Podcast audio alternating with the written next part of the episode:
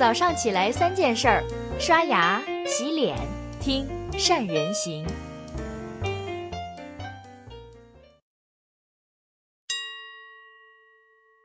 Hello，大家好，我是许如冰。今天呀，跟我们善人行的球迷们聊一聊。昨天呢，C 罗率领的葡萄牙从小组赛出线，C 罗也以四进球排名射手榜第二。作为本届世界杯最炙手可热的巨星，几乎刷屏了各位的朋友圈。其实大家知不知道，C 罗呢能有今天的成绩，他自己非常感谢一位伯乐，就是红魔曼联的功勋教练弗格森。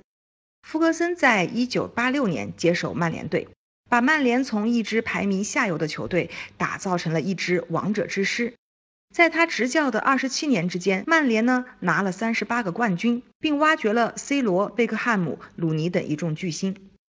二零一三年，福格森在退休后，在哈佛商学院开设了一门领导力的课程，并与红杉资本的董事长一起写了一本书，叫《领导力》，跟大家分享他是如何打造红魔曼联以及挖掘 C 罗等巨星的经历。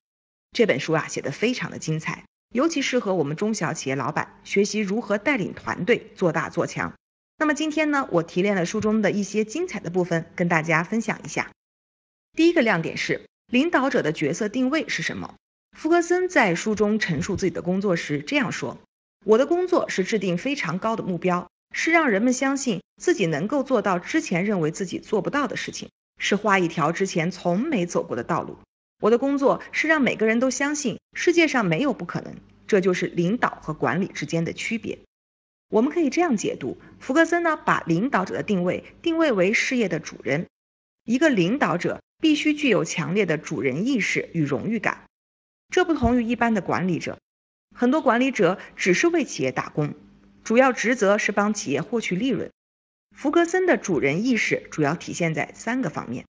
第一点就是注重长远利益，而不被眼前的利益诱惑。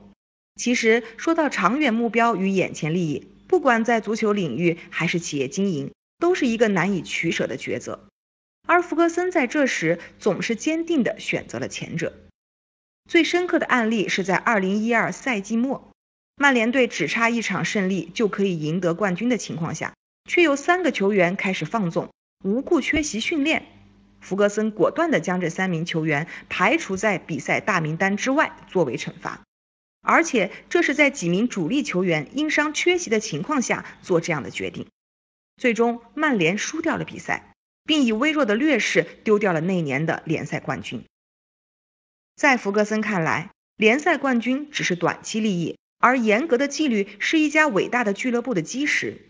在维护纪律面前，弗格森果断地放弃了联赛冠军。那么第二点是注重凝聚共识，而不只控制行为。严格的纪律是可以控制球员的行为，但是这更多的是在自己眼皮子底下的时候。这就正如很多企业的员工在老板面前总是表现的卖命工作，可是老板一转身就开始放纵了。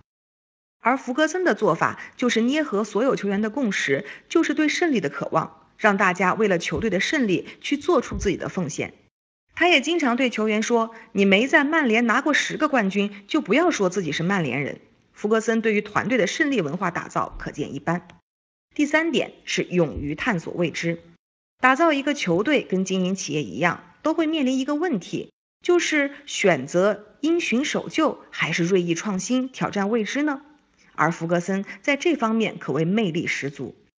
他曾在1992年时大胆提拔了一批二十岁左右的新人。进入一线球队，很多教练为了成绩的稳定，对于启用新人都是非常保守的。一个赛季能有一两位新人在比赛站稳脚跟已经不错了，而弗格森却敢为球队的未来一次性大换血。后来呀，也证明了福格森的眼光。这批球员呢，成了曼联著名的九二班，并在九九年为曼联夺得了三冠王。这本书的第二个亮点是福格森培养人才的方法。贝克汉姆十二岁被福格森招进曼联，而 C 罗是十八岁被招进曼联的。当年的 C 罗还只是一个只会在边路耍花的小孩儿，跟现在的大局观、大场面先生真是差距甚远。那么弗格森是如何把 C 罗培养成世界级的球星的呢？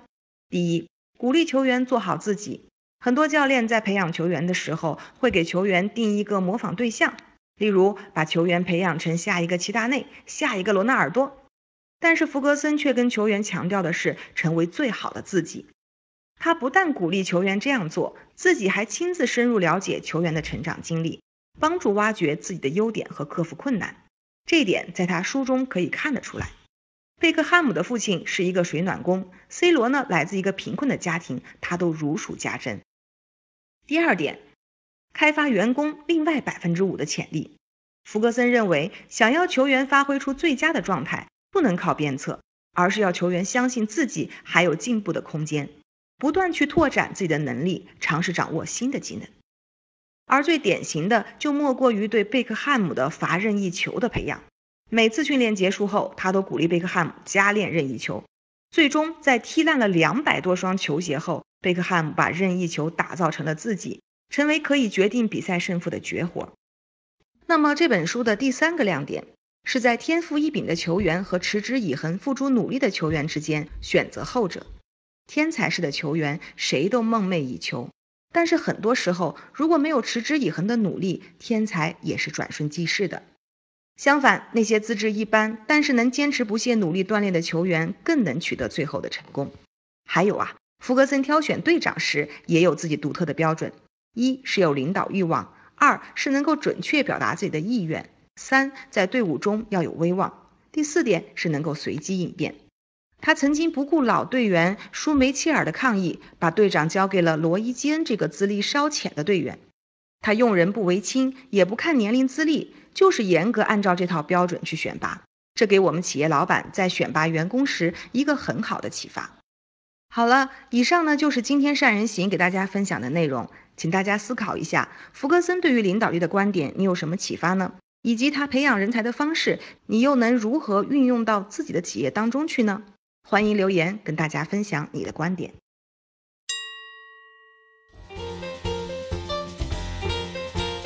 关注善人行微信公众号，每天早上六点三十分，咱们不听不散。